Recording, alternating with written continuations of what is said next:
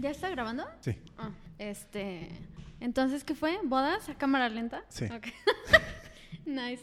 Am, Sabes que luego deberíamos hacer un capítulo cero, introduciendo quiénes somos. Ok. O sea, no este. No, si quieres puede ser este. ¿Quieres hacer un capítulo cero primero y luego entramos en el otro? ¿O al revés? No, revés? mejor, mejor primero Bride Wars. Ok. Am, pues no sé cómo se empiezan. Hola, Hola, Melissa. ¿qué onda? Bienveni- bienvenido, bienvenidos a Bodas a cámara lenta. Nuestro primer experimento de a ver qué sale. Bueno, a ver, ¿quiénes somos? Eso vendrá en otro capítulo. En este, habíamos quedado en am, analizar un poco películas de boda y de eso sacar lecciones de qué hacer y qué no hacer, Sí, más o menos. lecciones, lecciones de vida. Lecciones de vida. Sí. Um, so, ¿con cuál, con qué peli comenzamos? ¿Con qué peli vamos a comenzar? Eh, bueno, esta la elegí yo. Porque la mía cayó al final del todo porque no le gustó, pero bueno. Sí, no, esa no. No, no, no nos gustó. ya vendrá luego. Ah, bueno, la primera película que sobre la que vamos a hablar el día de hoy es nada más y nada menos que Bride Wars, Guerra de Novias, para quienes la identifiquen con el título en español. Por cierto, va a haber como 10.000 y un spoiler, ¿no? Ah, sí, o sea que si no la han visto, pues ni modo. No, a ver, si no la han visto, pon pausa, ve y vela y luego continúas con nosotros. Y no, ¿eh? Yo creo que igual estaría mejor que, la, que escucharan esto primero y luego la vieran, si no la han visto. O igual sería un buen experimento. You're the boss. No sé, pero bueno. Melissa, Ah, Melissa manda. Vamos a empezar con Bride Wars. Esta es una de mis películas favoritas que hablan sobre bodas y creo que hay mucho que sacarle. ¿Por qué es tu peli favorita? Bueno, primero porque tiene una de mis actrices favoritas, Anne Hathaway, Anne Hathaway, ¿cuál era? ¿Liv o Emma? ¿La abogada o la profe? la profe. La profe, ok, Eh, porque habla del tema bodas ok. y porque, de acuerdo con mi opinión, es la película que eh, reúne todas las características de lo que una novia no debe hacer en su boda o antes de su boda. Ok. No, perdona, es que me, me, me quité los AirPods y no sabía si algo iba, algo raro iba a pasar en...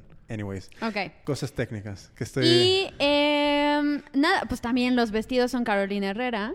Gracias Carolina Herrera por patrocinar este episodio de nuestro podcast. No, no es cierto. Eh, um, y ya, Pero, básicamente. ¿cómo que los vestidos eran de, Caro- de Carolina Herrera? Los vestidos de novia los diseñó Carolina Herrera. Los que ellas llevaban en la, en la escena de boda, boda. Ajá. Ah, pero... ¿y O qué sea, dicen a ver- Vera Wang? No, uno es Carolina Herrera. Ah, y el otro será de la amiga Wang. Sí, sí, sí. Ahorita hacemos un fact check porque igual estoy diciendo cosas que ni al caso, So, pero estoy casi segura. que ¿Cuántas veces te has visto esta peli? Híjole, Una. podría. Una y, y me quedé dormida. No, la he visto. em, la he visto, yo creo que como 15 veces. What? Sí, me gusta mucho. A ver, está bien la peli. Que conste que yo la he visto una. Como tarea Yes. para este capítulo. Sí. So, um, 15 veces. ¿Y en 15 veces sigues viendo cosas nuevas o qué?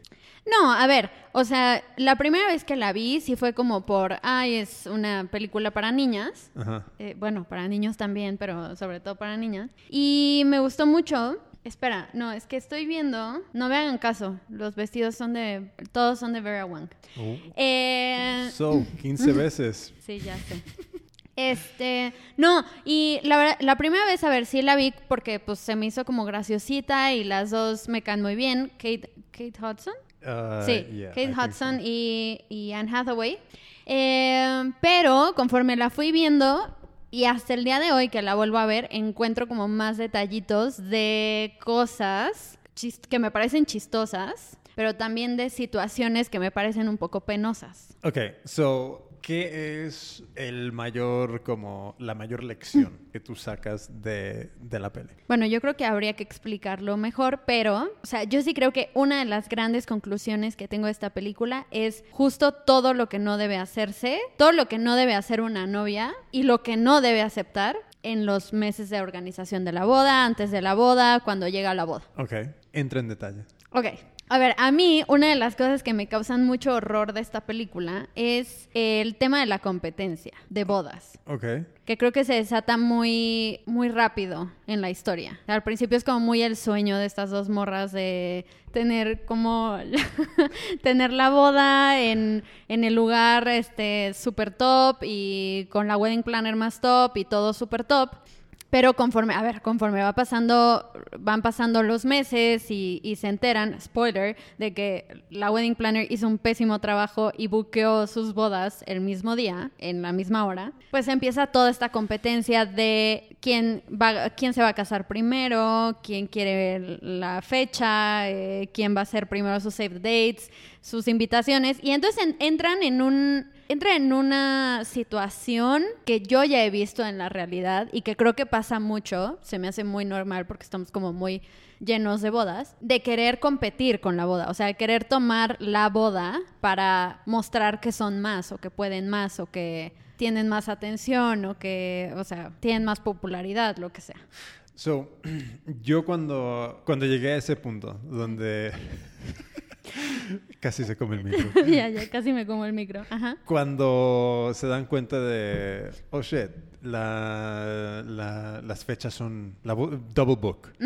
Mi primera reacción inmediata fue, ¿por qué no tener una boda doble? Porque, porque, a ver, yo creo que el tema de la boda doble suena como cool cuando lo piensas, Ajá. pero no cuando estás en esa situación de querer compartir tu boda con alguien más, por más mejor amiga que sea. O sea, sí siento que en ese tema el desarrollo de una boda es como muy personal. Por más unida que estés con otra persona, con tu mejor amiga, con tu hermana, con quien sea, yo creo que esa es una fecha reservada para dos, o sea, para el novio y para la novia.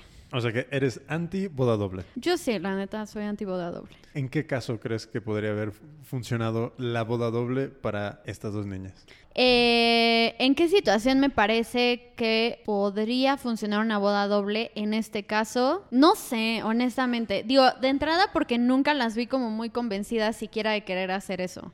Oh, no, nu nunca se les cruzó por la cabeza. Pues es O sea, que... Pero a, lo- a los dos, ¿cómo se diría? ¿Comprometidos? Ajá. Cónyuges. Ah, sí, se les ocurrió. Era como lo primero, lo, lo inmediato. Sí, pero las novias querían tener su propio día, o sea, cosa que me parece, pues bien. ¿Y no crees que de ahí parte un poco el, el problema de todo esta de toda esta peli? El, es, esta idea de yo quiero mi día y es incompartible con, con otra. No. no, a ver, o sea, sí creo que, que tener esa mentalidad puede desencadenar cosas negativas, pero no se me hace que de entrada sea un comportamiento que esté mal o que inmediatamente haga que te vuelvas una completa bridezilla. O sea, sí me puedo poner en su lugar y sí puedo decir que, pues, no, que cada quien tenga su boda y que cada quien la disfrute y que cada quien haga su rollo. Mm, ya, pero Y aparte, yo creo que los novios no lo tenían tan claro porque, o sea, yo asumo que pensaban que iba a ser mucho más sencillo planear una boda doble, ajá. pero yo no creo que sea sencillo planear una boda doble. Bueno, supongo que dependiendo de quién, ¿sabes? Dependiendo de quién esté, ¿sabes? Si alguien quiere una boda temática de Harry Potter y la otra persona quiere un, ¿sabes? Mundo idílico en el campo de flores, pues sí, puede ser un problema compaginar esos dos, como esos dos puntos de vista. Pero, I don't know, es como, si, una cosa que a mí me, ¿sabes? Que cuando yo vi la peli me, me como una lección es, yo vi mucha inflexibilidad desde el principio hasta- casi hasta el final, de, de- ambas. Inflexible, porque ya estás con el problema, en el sentido de, o alguien tiene la boda dentro Ah, de dos sí, años, Sí, sí, ajá. o las dos la tenemos que tener el mismo día. Eso es lo que hay. Entonces, desde el momento donde no intentan, y evidentemente si hacen esto no hay pele, pero desde que no intentan llegar a, a un acuerdo de, ok, ¿cuál es nuestro problema? Casi hacer como project managers. ¿Cuál es nuestro problema? ¿Qué es lo que ten- tenemos que intentar resolver? ¿Cuál es la, man- la mejor manera de resolverlo? Un poco bajar ese, esa calentura que tenían por casarse y ver el problema desde el punto de vista más frío y analítico de Ok, pero a ver, o sea, una novia no se caracteriza por ser fría y analítica. Y, y aquí hay otra cosa también que es muy importante y que yo creo que las novias también batallan mucho con eso, sobre todo en su grupo de amigas, que es, eh, puedes tener una personalidad como la de Emma, que siempre estás como muy comprometida a que el otro se sienta bien y a sacrificarte, pero yo creo que también llega un momento en el que si estás hablando el día de tu boda, pues no necesariamente tendrías que hacer eso. O sea, sí hay una parte que es muy inflexible, pero también entiendo por qué. O sea, cuando estás lidiando con dos chavas que al parecer desde que eran niñas jugaban a casarse entre ellas, pues es que yo creo que ya tenían muy definido qué era lo que querían. So, sí, te entiendo. Y a ver, yo creo que para que quede claro un poco por dónde vamos con todo esto, es como, sí, ve- vemos la película y si resolvemos todos los problemas, pues no hay programa, ni hay película, ni hay nada. Pero yo lo que intentando, ¿sabes? Sacar, si eso fuese real y si eso me pasara a mí. Yo lo que veo es esa inflexibilidad de ni plantearse soluciones alternativas. Ah, ok, claro. Me clavé mucho en la película. Pero, porque van a suceder, problemas van a Sí, suceder. sí, sí, 100%.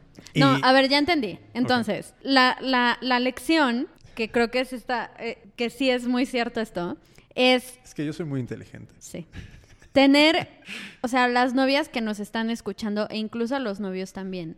Tener una mente abierta, o sea, entiendo cuál es la importancia de la boda y claramente se refleja muy bien en la película a un nivel exagerado, creo, pero bueno.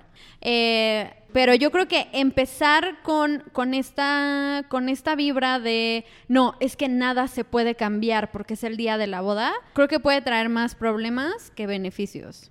Desde el principio hasta el final. Porque no siempre vas a poder tener el control de todo, o sea...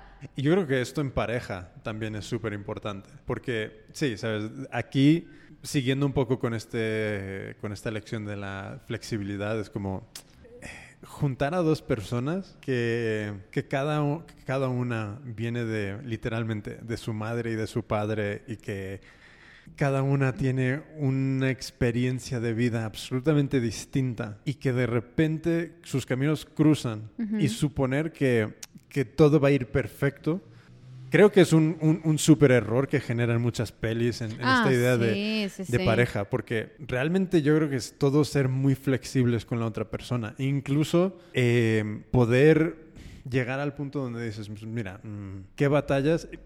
Y esto lo he visto mucho también en temas de, de negocio y todo este rollo que es, siempre hay un punto donde cuando hay un desacuerdo, cuando dos o más personas no nadie coincide, al menos a mí me gusta verlo desde el punto de vista de qué batalla quiero ganar yo aquí y por qué. Sí, y además hay algo bien, bueno, me voy a adelantar un poquillo, pero um, yo creo que algo que está, que, que creo que no se maneja muy bien en la peli, ni siquiera en la película, al, al ser ficción, pero trasladándolo a, a la realidad, yo creo que es muy distinto cuando empiezas a notar que algo no te gusta de tu pareja y con lo que nunca vas a poder lidiar, pero es muy distinto que la boda te haga separarte de tu pareja. O sea, como que justo esa inflexibilidad que digas de que no, es que yo lo quiero así y si tú no estás de acuerdo conmigo, mejor no nos casamos. Pero también esto sucede, yo creo que por- porque, a ver, no sé, puede ser que muchas veces las parejas y ahora mundo real no han atravesado esos momentos de, de fricción, de esos problemas donde realmente tienen que unirse, estar más juntos y resolver problemas. Y claro, cuando de repente con una persona que, vamos a decir que conoces, pero que conoces, es que, no sé quién lo dijo, pero es que es muy fácil. Ciudad de México. Ciudad de México. Es muy fácil estar con alguien cuando todo va súper bien. Oh, sí. ¿Sabes? Es súper fácil. ¿Sabes? Es súper fácil tener amigos y amigas que cuando el momento es todo em, salir, ir de cenas, ir de fiestas, cuando todo es bueno, la, la relación entre personas es, es fácil. Pero en cuanto sobre ese camino se interpone un problema, Sí. ahí es un poco cuando realmente se nota cómo están de, de compenetrados, cómo están de dispuestos a, a resolver eso juntos de una manera donde ninguna persona intenta superponerse a la otra. Y eso, es, eso es muy jodido. Sí, y, y yo creo que algo que hace mal Hollywood, que a ver, o sea, ya sabemos que así van a ser todas las películas, no porque hagamos este podcast van a reflejar relaciones reales. Yo creo que sí. Na- ok, vivamos en la esperanza.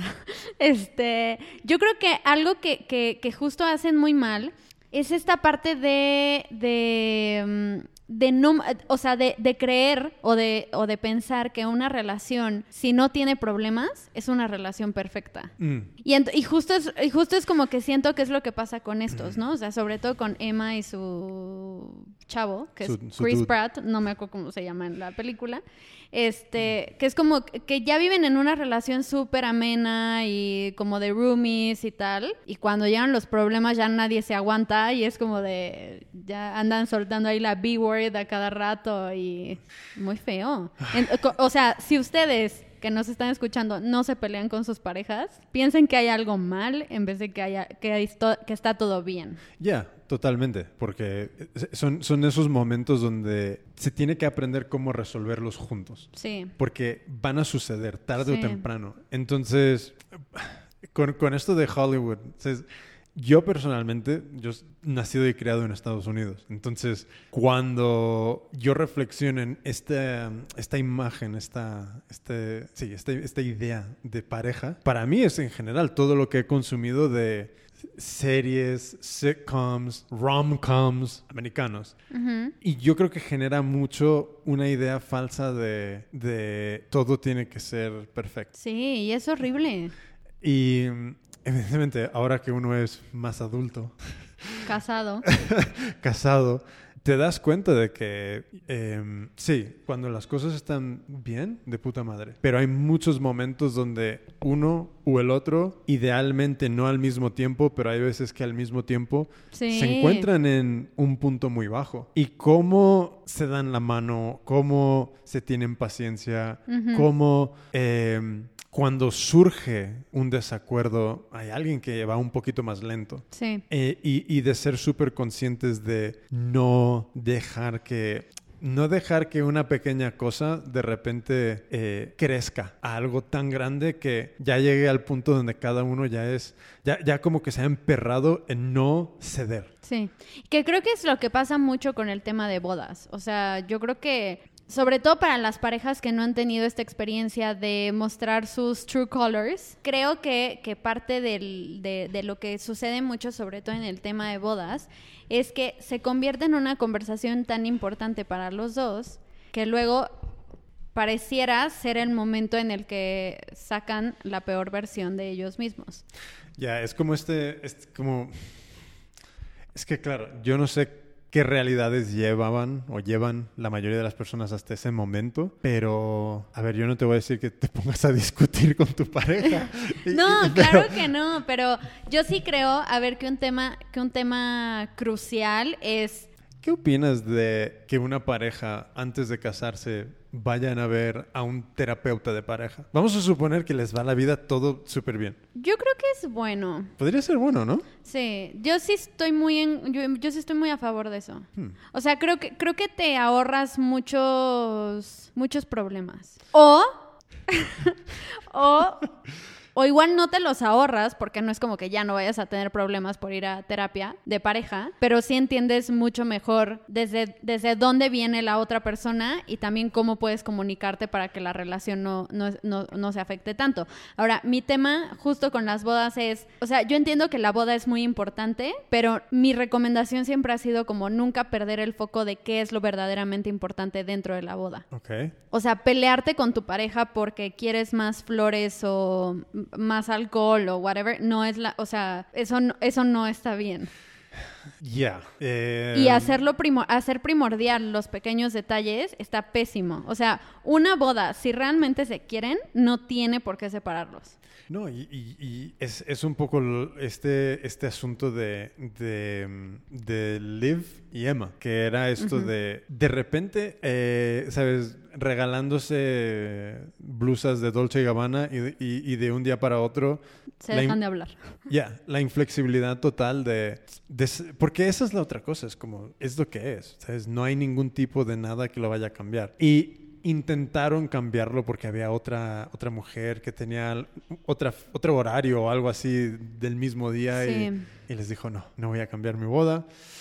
So, Sí, yo creo que la inflexibilidad es este punto donde cuando quieren todo como lo quieren y de repente eso es, que eso puede generar 10.000 problemas. Sí, que creo que es algo que también sucede mucho en, nuestro país, ¿no? O sea, hay tanta expectativa alrededor de la boda que si no llegas a cumplir con un presupuesto eh, lo suficientemente como atractivo, parece que tu boda vale menos. Y es como de, uh, no, o sea, no, no te tienes que gastar las perlas de la Virgen solamente para casarte, o sea... Es, es un poco eso de Emma, que estaba ahorrando desde los 16 para la boda, ¿sabes? Uh -huh. Y evidentemente no todo el mundo tiene este punto, es, es, así, pero, o maybe nadie es así, pero la idea esta de que están dispuestos a a tirarlo todo por la ventana para Ay, ese sí, día. no, no lo hagan. Y también algo que pasa mucho en esta película que no me gusta. Al principio tengo que reconocer que sí me gustaba, luego mientras la fui viendo más me gustó menos. Fue el papel tan secundario que tienen los novios en absolutamente todo. O sea, parece que la boda se desarrolla alrededor de ellas y de hecho mucha, muchos de los comentarios que ellas hacen es como de no, es mi día y es mi día y yo tengo que brillar y yo tengo que brillar. Y es como de, o sea, a ver, el novio no es un complemento, o sea, se casan Well, con el novio. So, mundo, mundo película, yo creo que esto no puedes tener tantos personajes principales. O sea, la, la, historia es ellas y tal. Ah, sí, claro. Pero mundo real, tú ves esto desarrollándose y realmente que el mundo real mmm, refleja estas películas en, en ese sentido donde ellos son como Sí, o sea, a ver, yo creo que ya menos, porque también sé que los novios cada vez cobran mayor importancia en la boda, cosa Ajá. que me da gusto, pero sí siento que todavía no al 100%. Y también creo que es como por un... Eh, um, por un apoyo de, de, este tipo de películas, que es como de no, o sea, el día es de la novia y la novia va a ver a la wedding planner y la wedding planner se asegura de que todo salga bien para la novia y como que los novios están ahí nomás en el altar esperando a ver a qué hora llegan y que se peleen y se whatever y no sé, o sea, como que ese es mi punto. Otra, otra, otra cosa que yo leí dentro de esta película fue el... Hay veces que quieres algo tanto, tanto, tanto, tanto, desde tanto, tantísimos años, uh -huh. que cuando llega, nunca, como no siempre es bajo las condiciones que te imaginabas. Sí. Uh -huh. Entonces, cuando yo la estaba viendo y les veía empezar a recibir todo esto, desde los compromisos que realmente ninguna de las dos se los esperaba de la manera que les tocó, uh -huh. eh, hasta el double booking, hasta el... el in... siempre como que la velocidad de sus decisiones fueron cada vez más rápidas, más rápidas, sí. más rápidas, más rápidas. Y en ningún momento se pararon a parar y de decir, ok, vamos a ir un poco más lentos, vamos a ir, vamos a ver las cosas de una manera un poquito más fría, vamos uh -huh. a estar más en el presente, bla, bla, bla. Uh -huh. Y fue todo lo contrario. Uh -huh. Fue de repente que, primero, la situación está de, he recibido lo que quiero, pero de la manera totalmente inesperada. Y ahora eh, todas las decisiones como que fueron a mil por hora y, an, y, arrollaron con todo. Y claro, yo... Creo que es súper fácil que eso suceda, porque... Ah, sí, claro. O sea, me imagino que planificar una boda estás en 10.000 mil cosas que hacer uh -huh. y... Claro, yo no sé si siempre es esa visión de lo que querían, si... ¿Y qué es lo que hacen cuando algo no les va como se imaginaba? Entonces, ¿cómo reaccionan? Es que justo yo creo que también por eso es importante no, o sea, no hacerse de tantas expectativas en torno a la boda. O sea, porque, porque no, o sea, es que es imposible que todo salga como lo imaginaste o mejor de lo que, bueno, o sea, mejor de lo que lo imaginaste sí, pero no bajo el pensamiento que ya traías. O sea, hay muchas sorpresas de por medio, hay cosas que vas a tener que dejar fluir porque no puedes tener el control de absolutamente todo.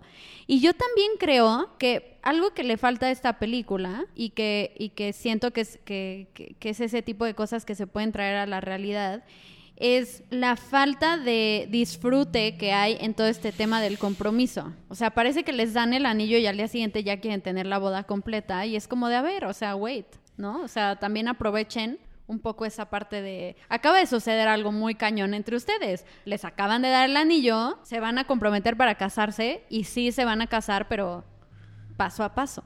Ya, yeah, pero es, es, es, tan fácil, es que es tan fácil perder de vista todo y, y, no vivir en este momento del presente. Sé que suena un poco ¿Cómo lo digo? O sea, es un poco bullshit, pero... Teto. ¿Eh? Teto. Teto, ok. Ujú. No sé qué es el súper, vale. Y... Pero sí, e- es como son... Todos los días nos están sucediendo cosas. Grandes, pequeñas. o sea, a lo largo del año te sucederán algunas cosas muy monumentales. Pero es lo que dices, ¿sabes? Ese, ese momento de... pues, ¿Por qué no disfrutar de lo que tenemos ahora mismo? Creo que se pierde mucho de vista. Porque... Especialmente, imagínate, tienes boda. Es un proyecto personal enorme que yo creo que para muchas personas, porque claro, yo lo veo desde el punto de vista también del emprendedor, que yo en, en mi vida personal tengo 10 mil millones de cosas que están sucediendo, que para mí es súper fácil perder de vista cosas muy cotidianas, pero que realmente son importantes, que pueden a- ayudar a añadir una estabilidad in- interna y a todo lo demás. Entonces, cuando una, vamos a decir que tienes una vida de, de voy al trabajo, 9 a 6, vuelvo a casa, bla, bla, bla.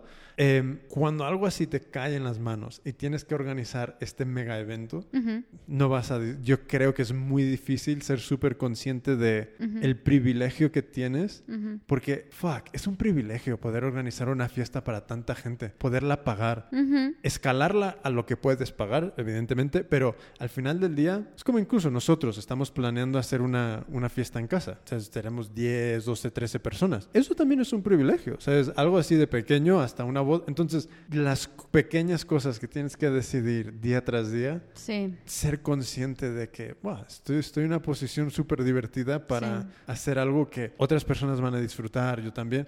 Y es esa prisa de o sea, salir de un, de, de un deber, entrar en otro y, y yo creo que eso genera muchos problemas al final del día, con parejas, amigos, amigas, familia. Sí, que yo creo que eso es algo que hace muy bien la película. O sea, justo te muestra todo lo malo que hay en querer apresurar las cosas. Es que dejas de disfrutar el momento. O sea, sí estás planeando una boda, pero en el camino te olvidas del novio. O sea, te olvidas de pasar tiempo con tu, con tu novio, te olvidas de tener detalles con el novio. ¿Tú en qué momento recuerdas, vamos a decir recientemente, donde te has completamente olvidado de disfrutar de ese momento? Bueno, hace. ¿Cuándo fue? Hace dos semanas que tuve. Que hubo evento, que yo tuve al perro enfermo.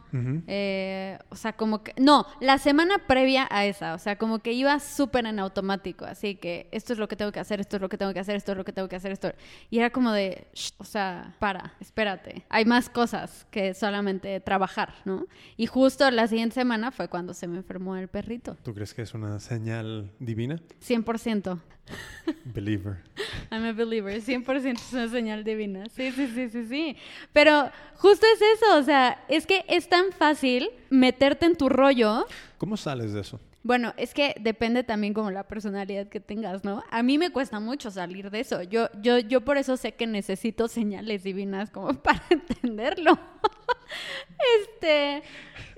Pero no sé, yo creo que siempre ayuda como no perder la conexión con las personas que son realmente importantes. Ok, O sea, como siempre tener en mente que eso es lo que verdaderamente importa, ok. que lo demás es secundario. Porque cuando sí lo pones en una balanza de forma muy racional, sí entiendes que hay muchas cosas que aunque crees que no pueden esperar y son urgentes, sí pueden esperar. Todo puede Y hay momentos Ah. que ya no vas a volver a repetir, o sea, que ya no vas a volver a vivir en tu vida. Por esos momentos vale la pena a veces hacer una pausa en todo lo demás. Pero es un poco cada instante. O sea, desde que empezamos a grabar este capítulo ya no vamos a recuperar esas... Sí, eh, o sea, sí, pero yo creo que, o sea, también en tu conciencia sabes, digo, sí, cada momento es un tesoro, ¿no? Pero yo creo que también sabes, eh, y a eso me refiero sobre todo como en la relación de pareja, en la relación de familia, qué estás dejando de hacer con ellos por estar haciendo otra cosa que piensas que es urgente o muy importante, pero no lo es. Es complicado ser humano, ¿no? Sí, Ya, porque el poder de la hora. ya, es, es, am, es como es- esta mudanza que hicimos a Ciudad de México. Es que yo, yo me he mudado un montón de veces. De California a Arizona, de Arizona de vuelta a California. En esa vuelta estuve en San Francisco, Los Ángeles, San Diego. De San Diego me fui a España. Pero ya con, con Belén. No, antes. Ah, Antes. Yo, yo cuando terminé la high school... Belén es- es esposa de Jimmy. Sí. Estaba en... Cuando terminé la high school, estaba en, ah, en Arizona. Y ahí, como a los meses, me volví a San Francisco. Después me bajé a Los Ángeles. Después me bajé a San Diego. Y en San Diego me fui a España, a Barcelona. De Barcelona a Madrid. De Madrid otra vez a Barcelona. y ahora aquí a Ciudad de México. Y una cosa que siempre... Que ahora soy consciente de ello, que es... Una ciudad no te cambia. ¿sabes? No- un- una ciudad no te va a dar estabilidad ni, ni va a ser el cambio que necesitas. Sí, no. Es la actitud. Es porque tú vas a ser igual. Aquí, allá, en, en Tailandia, donde tú quieras, vas a ser la misma persona y simplemente vas a trasladar todos tus problemas ahí. Entonces, claro, el, el- cuando yo fui consciente de eso era como, oh shit, cual- cualquier problema que yo tenga es algo que tengo que resolver aquí. Entonces, ser, y yo creo que para mí ha sido ese primer punto de ser súper consciente, en inglés very aware, de ver mi entorno de una manera mucho más lenta. Porque en general yo era, yo, todas las decisiones no eran en automático, pero no había nada que se meditara. It was just España, pues fuck it, let's go. Compro la- el billete y, y ya estoy, y estoy ahí en tres meses. Entonces, era, entonces no era como, oh, dejar meditarlo.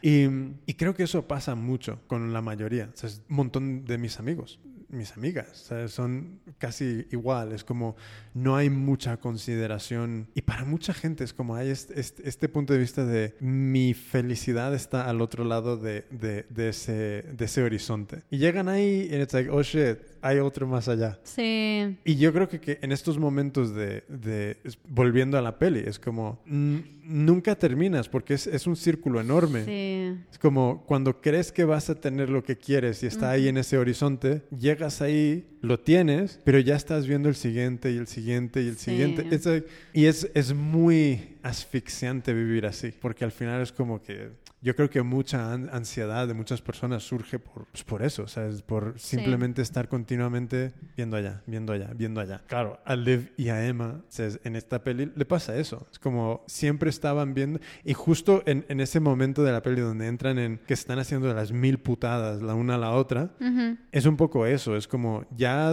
dejaron de Te pensar, de- o sea, Sí. No, y bueno, lo que le pasa a Liv, que es como que ya le urgía casarse. O sea, pero le urgía a tal modo que si no han visto la película, escuchen esto. o sea, que- eh, sí, encuentra el anillo y es como, encuentra la caja, una caja Tiffany muy bonita, eso muy me- mainstream. e- eso a mí me... me- A mí es- me dio mucha pena cuando lo vi. Sí, O sea, no tanto que quisiera abrir la caja, tengo que decir que como que mi espíritu curioso hubiera tratado de hacer lo mismo, pero el hecho de apresurar las cosas a tal nivel que ya ni te esperas a que el novio te diga algo, sino que tú tomas la iniciativa. De una forma extraña, porque digo, también, o sea, si tú como chica le quieres proponer matrimonio a tu chavo, pues hazlo, ¿no? Pero ya así forzarlo tan feo, como que est- está medio penoso, o sea, sí da penita ajena. Pero, por ejemplo, Emma no hizo eso. Emma ni siquiera se lo esperó. Ya, pero yo creo que como personaje, Emma es un poco este tipo de persona que... mm, ¿Conformista? Yeah, bajas eh, expectativas. Porque cuando ves las escenas de la escuela y ves a esta mujer que termina siendo su, Su bridesmaid. su, su bridesmaid, su maid of honor, Ah, sí, su maid of honor. eh, es totalmente, se aprovecha de ella cada momento, cada instante. Entonces yo creo que hay parte de la personalidad de, de su personaje que es como, si se comprometen conmigo, eh, casi se siente como que si es un accidente. Entonces, y es como, no, no es algo que se espere. Ok. Yo no lo hubiera puesto así, pero... Pues, ¿Cómo lo pones tú? No, o sea, yo, yo simplemente creo que, que ya estaba muy acostumbrada A ser número dos siempre. a ser número dos. Pero, por ejemplo, el hecho de que le hayan propuesto matrimonio no, no creo que lo haya visto como un accidente. No, pero no es. Yo creo que no lo sen- como, como yo veo el personaje y si estoy es, redactando un poco las cualidades de este personaje, Ujú. yo no me imagino que ella vaya a reaccionar como, pues obvio, es, lo que yo me merezco, sino más bien es como, ah, ok, esto es lo que me ha pasado, todo le pasa y ella en general es arrastrada por todo. Sí, o sea, sí, como que su actitud es más de reacción más Ya. que de acción. Ya, y ahí Liv es el polo opuesto, Sí, pero eh, muy opuesto, muy opuesto. muy, muy opuesto. Pero claro, entre esa dinámica es una parte de lo que hace esta peli muy, muy divertida, que, que es eh, estos dos personajes tan opuestos que habían encontrado un poquito su punto de equilibrio Ajá. dentro de este deseo de casarse, dentro de, este, de esta ilusión que tenían por planificar una boda. Pero claro, fuera de eso, polos opuestos, porque Liv es una abogada de, de- de mucho cuidado y, y- y- y Emma es una profesora de instituto que yo creo que ganará mil dólares al mes, pero tiene la, la mega boda. Que yo creo que ahí también, bueno, no sé, pero me da miedo un poco decir esto, pero lo voy a decir. Sí, dilo. A ver, mi parte como, como amante de las bodas me dice como que es muy normal y es muy enternecedor que te ilusiones con tener una boda, desde chiquita, la edad que sea. O sea, con la mega boda. Pero luego creo que también tiene que llegar un momento en el que seas realista con tu situación, ¿no? Que creo que también es algo con el que no Liv, pero sí Emma batallaba mucho, que es como, o sea, claramente su estilo de vida era muy distinto al de la otra. Y en, en expectativas de la boda era exactamente lo mismo. Y era como de, dude, si ya estás batallando, porque, o sea, yo, yo noto un poco eso, que es como la frustración de, de no ser Liv, ¿no? O sea, de no tener también ese, ese lifestyle como para no preocuparse tanto por la boda y como para poder ir a una tienda de vestidos de novia y comprarse un Vera Wang sin tener la preocupación de, ay, no, es que yo me tengo que poner el de mi mamá. O sea, como que todas estas cosas. Ya. Siento que Emma no era tan realista y se casó con un sueño que no está mal, pero que sí hizo que sacara pues, cosas muy profundas de ella, ¿no? ¿Tú quién crees que... Que gana. No, no, ¿tú quién, tú quién crees que tuvo como la mayor, el mayor punto de realización, de, de conciencia, de- de- de despertar en esta película? Yo diría que Liv. Liv. Sí, yo creo que Emma lo llevó muy al, al o sea, al límite, en el sentido de que, por ejemplo, la, la escena Mm. Ya. donde se pelean los dos y donde su prometido le dice que es una bitch, o sea, que se deje de comportar como una bitch y donde ella se pone como toda crazy y tal. O sea, para mí esa escena, bueno, y otras, pero esa sobre todo es como el indicio, a ver, o sea, que te cases no es sinónimo de que van a ser mejor las cosas, o sea, no necesariamente, ¿no? Eh, y ella como que estuvo súper aferrada a que no, o sea, se va a casar porque ya se va a casar, porque ya le toca ser la estrella, porque ya es ella. Y creo que en el camino cometió muchos errores, pero sobre todo llevarlo hasta casarse. Como, ¿por qué querrías casarte con una persona así si ni siquiera te gusta? O sea, si ni siquiera, no sé. Creo que en ese sentido Liv fue más como... O sea, yo siento que Liv sí estaba comprometida con la persona que realmente quería y con una persona que aceptaba un poco su craziness, que yo creo que también es necesario en una pareja. Eh, ese es- sí, e- es súper buen punto. Yo creo que el... ah, ¿cómo se- No me acuerdo cómo se llamaba, el, el de Liv. Pero... El señor de Liv. El señor de Liv, eh, Mr. Liv, sí, es como que él era muy consciente de que estaba con una persona Sí, no, no volátil, pero, pero impulsiva. Recia. ¿Cómo? recia. ¿Recia? Sí, y luego. Es que hablamos dos idiomas, hablamos el mismo idioma desde... de- Pero slang distinto. Totalmente.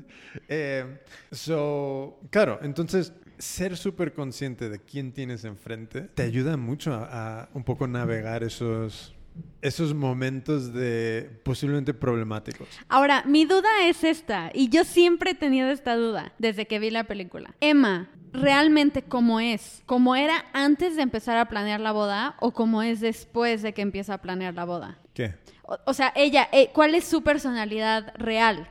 Ah, so, como lo veo, como lo veo yo. Ajá, ajá. Um, so, yo creo que Liv para, an- antes de transicionar, creo que Liv sí tuvo un, un- un mega cambio, porque yo creo que ella llegó al punto donde fue súper consciente de que no lo tengo que controlar todo, no tengo que conocerlo todo, no tengo... Y, creo que eso es un punto de aprendizaje personal enorme, donde eres consciente de que no, es como yo no tengo la obligación de tener todas las respuestas, de saberlo todo, de poder decir no lo sé, de poder, de, te- de tener esa seguridad contigo mismo que te lleva a ese punto. Yo sé lo que sé y hay cosas que no sé. Entonces, para ella creo que fue un, un punto de aprendizaje interesante el, el llegar a, a- a saber que no todo lo tiene que tener, no tiene que tener la las riendas de todo, sino que puede soltarlas, se puede dejar llevar, eh, va. Liv, hay dos personalidades aquí. Y, y bueno, también es cómo escriben los guiones, que todo, per- todo personaje tiene que atravesar un momento de, de transformación, bla, bla, bla.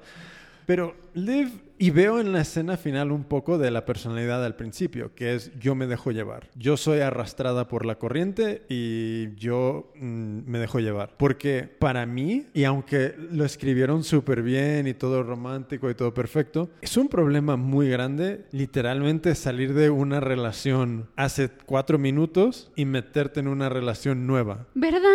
Es, es algo al borde del trauma. ¿Sabes? Donde, ¿qué, qué, qué autoestima hay aquí dentro como para no decir, a ver, tú, hermano de Liv, me pareces muy cute, muy todo lo que tú quieras, but yo acabo de, de casi divorciarme hace tres segundos en un, dentro de un vestido de boda, en mi boda, después de haberme peleado con mi mejor amiga y ahora Sí. estoy en su boda. Eh, Bueno, que no fue, que no fue divorcio. no, fue pero, breakup. ya, ya, pero shit, I mean. Bueno, sí, sí, sí, no, I get it, I get it, I get it. Es, entonces, eh, claro, yo creo que eso establece una idea de, de lo que puede suceder en una relación que es, a ver, ¿qué puede suceder? Pues joder, puede. No, y aparte, algo, eh, eh, justo nunca había pensado en eso, pero sí es cierto. Fletcher, que ya lo tengo aquí, que es el de Emma, es el, es el novio de Emma, al parecer cono o sea, ya llevan muchísimos años de conocerse. Sí. Ajá, o sea, muchos, ¿no? Sí. Desde high school, ¿no? Eran como high school sweethearts o algo no así. sé si eran como 10 años, 8 años. No sé, así. pero ya, ya Ya. llevaban un buen rato conociéndose. Y luego llega este cuate que es Nate, que ni la conoce. No, no, no, no, no, no. Yo creo, no, no, no. Ahí en la escena de, de, de cuando él la invita a, por, a, a probarse el, el- el traje suyo, ah, come on. ahí hay, ahí hay mucho donde yo creo que ya hay una... A ver, es el hermano de Liv. O sea, es- tienen que haber convivido juntos muchísimo. Pero bueno, no sé. A mí esa relación no me gustó. Aparte, luego, luego se embarazó. Al año. A mí lo que no me gustó es que desde el punto de vista de, de negocio perdieron la oportunidad de Bride Wars 2. Porque ah, ok, ya te Toda entendí. una historia nueva que se inició al final la resolvieron dentro de Dos un cuarto de página en, en- en escrita. Es como, podrías haber hecho algo similar eh, con esta relación, el momento de separación de, de Emma, este momento de descubrirse quién es, este, esta evolución de este personaje y un poco el lado cómico que podría haber sido el, el- el- el hermano de Liv intentando pues ir detrás de ella, etcétera, etcétera. Podría haber, se podría haber hecho algo interesante ahí. ¿Dónde viene la otra guerra de la boda? Pues quién sabe. Podría haber sido en lugar de Bride Wars, podría haber sido Baby Wars o, o algo, o algo, donde Ah, yo Baby qué sé. Ajá. Pero ahora bajando la, a lecciones, it's like, shit, sales de una, te metes en otra, eh, es- ¿estás bien in- eh, por dentro? Por eso, eh, por eso, ese siempre ha sido, creo que, mi conflicto con Emma, más que con Liv. Que es como, dude, chill. O sea, Pero- claramente tienes algún tema por ahí que no has resuelto. Pero es muy su personaje, dejarse llevar. Sí, pero. O sea, pero sí No, son no, cosas no- que llaman la atención, ¿no? ¿No te hubiese chocado más si de repente le dice al hermano, no, espera, que yo tengo, bla, bla, bla, esto y el otro? Yo creo que hubiera sido como.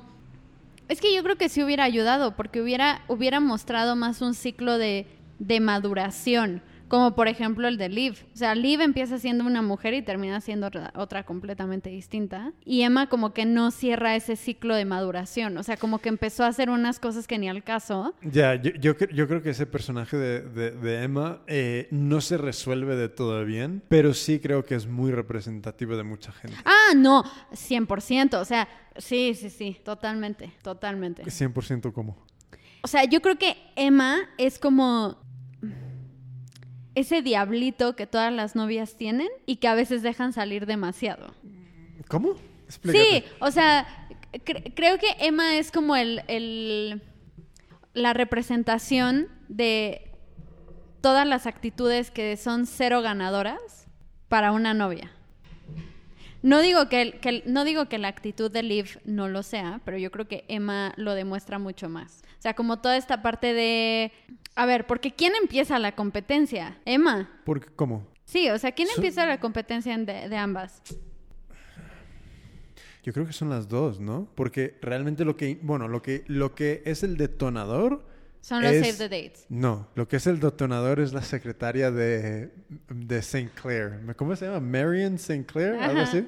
Marion St. Clair. Que la cagó. Ajá. Pero sí, el Save the Day fue como ese momento de, ¿What the fuck? Ajá. Pensaba que, las, que, que habíamos llegado a un acuerdo de no hacer eso, hasta, hasta no tener la fecha o algo así. Porque el save the date, enviarlo significa, bueno, para Emma, que Liv estuviera viendo save the date significaba que ya tenía fecha. Entonces ella no iba, Emma empezó el pedo. Porque Emma, Ajá, cuando supone que, que Liv, por estar bien buscando los save the dates, ya tenía la fecha, ella corre y manda un mail a todos. De pena. Yeah. Lamentable. Fucking failed the save the date. Triste. Ay, no, es que qué horror empezar así una boda, ¿no? O sea, es que yo no me... O sea, ¿cómo te casas después de haber mandado un save the date en mail? Enojada. O sea, por, enfadada. ¿por qué ese sería tu, o sea, tu mejor escenario de que todo va a estar bien?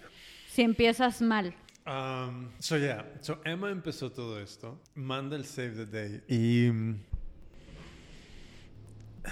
y de, de dónde de dónde va desde ahí? Pues ya desde ahí es Sí, your, your wedding, ¿qué? Your, your wedding better watch it. ¿O cómo era? yeah, your your wedding better watch it.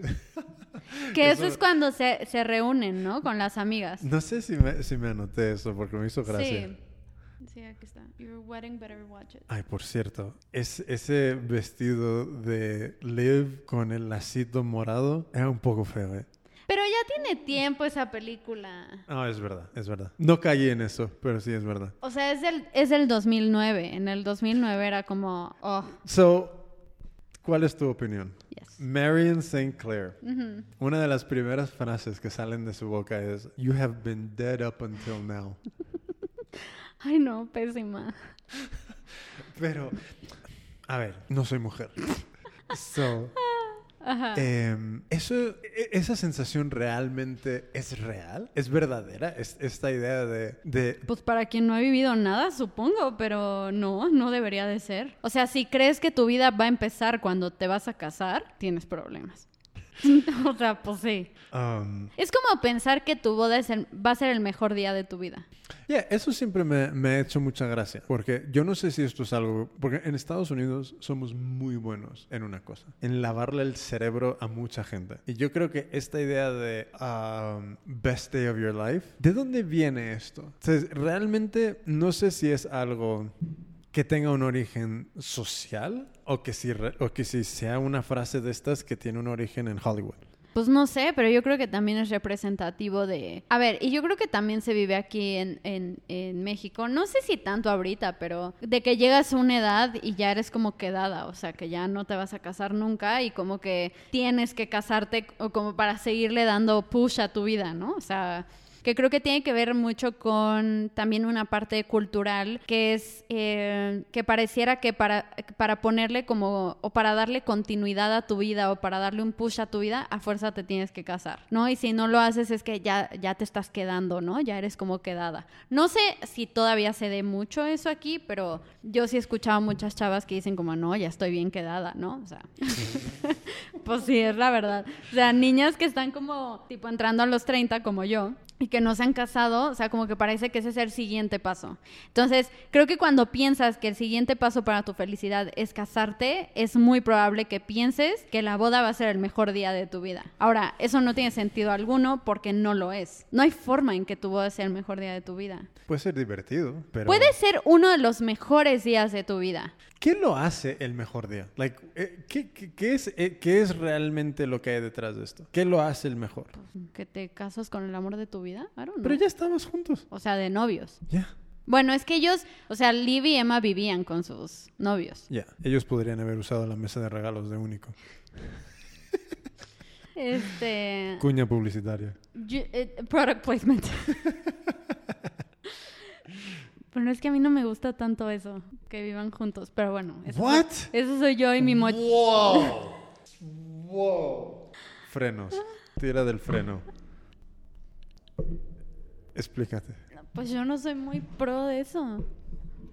O sea, no sé, no tengo una razón en particular, solamente como que digo, bueno, o sea, yo prefiero empezar a vivir con alguien hasta que me case, ¿no? So... es que yo, yo tengo el, el punto de vista totalmente opuesto. So, ¿cómo... Entonces, ¿cómo la pareja tiene un acercamiento mayor para asegurarse de que esta es la persona? Eso, eso es la mentira más grande del mundo. Nunca te puedes asegurar de nada. N- A ver, está claro que, que de repente alguien te salga fucking polo puesto 180 grados a lo de que esperabas.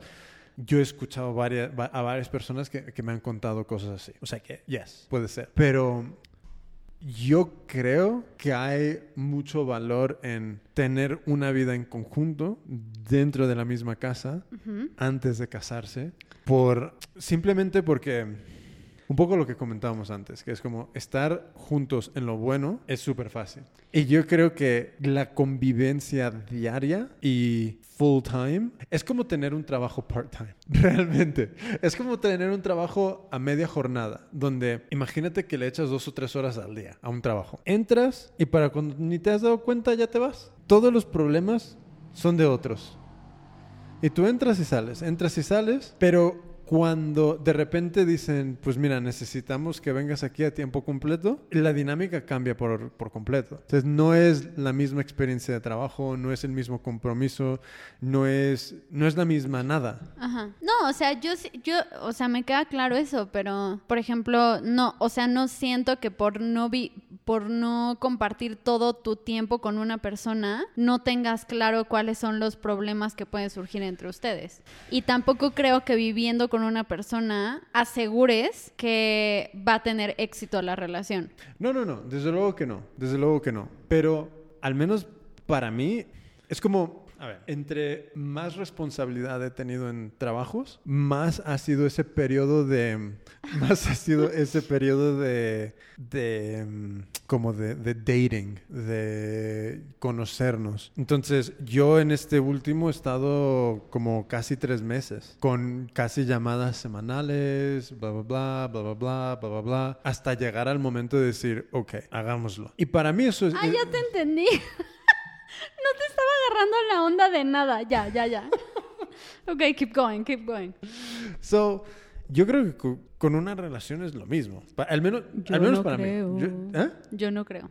Porque yo, yo, yo no, no, no creo que sea wise el... Porque yo sé que surgen momentos donde you live like that. Ugh. Y claro, eso, eso yo no sé, para mucha gente puede ser totalmente como el, el- la, la gota que... No es ni la gota, el chorro que llena y derrama el vaso. Ajá. Pues yo creo que también depende de la personalidad, ¿no? Defíneme una personalidad donde no. Donde no qué. donde, donde vaya muy sobre seguro de que, de que no haber vivido juntos, casarse y luego decir, ok, ahora vivimos juntos, ¿qué tipo de personalidad puede navegar ese tipo de cambio tan grande, porque es un cambio enorme, de una manera saludable? Pues que son realmente flexibles, ¿no?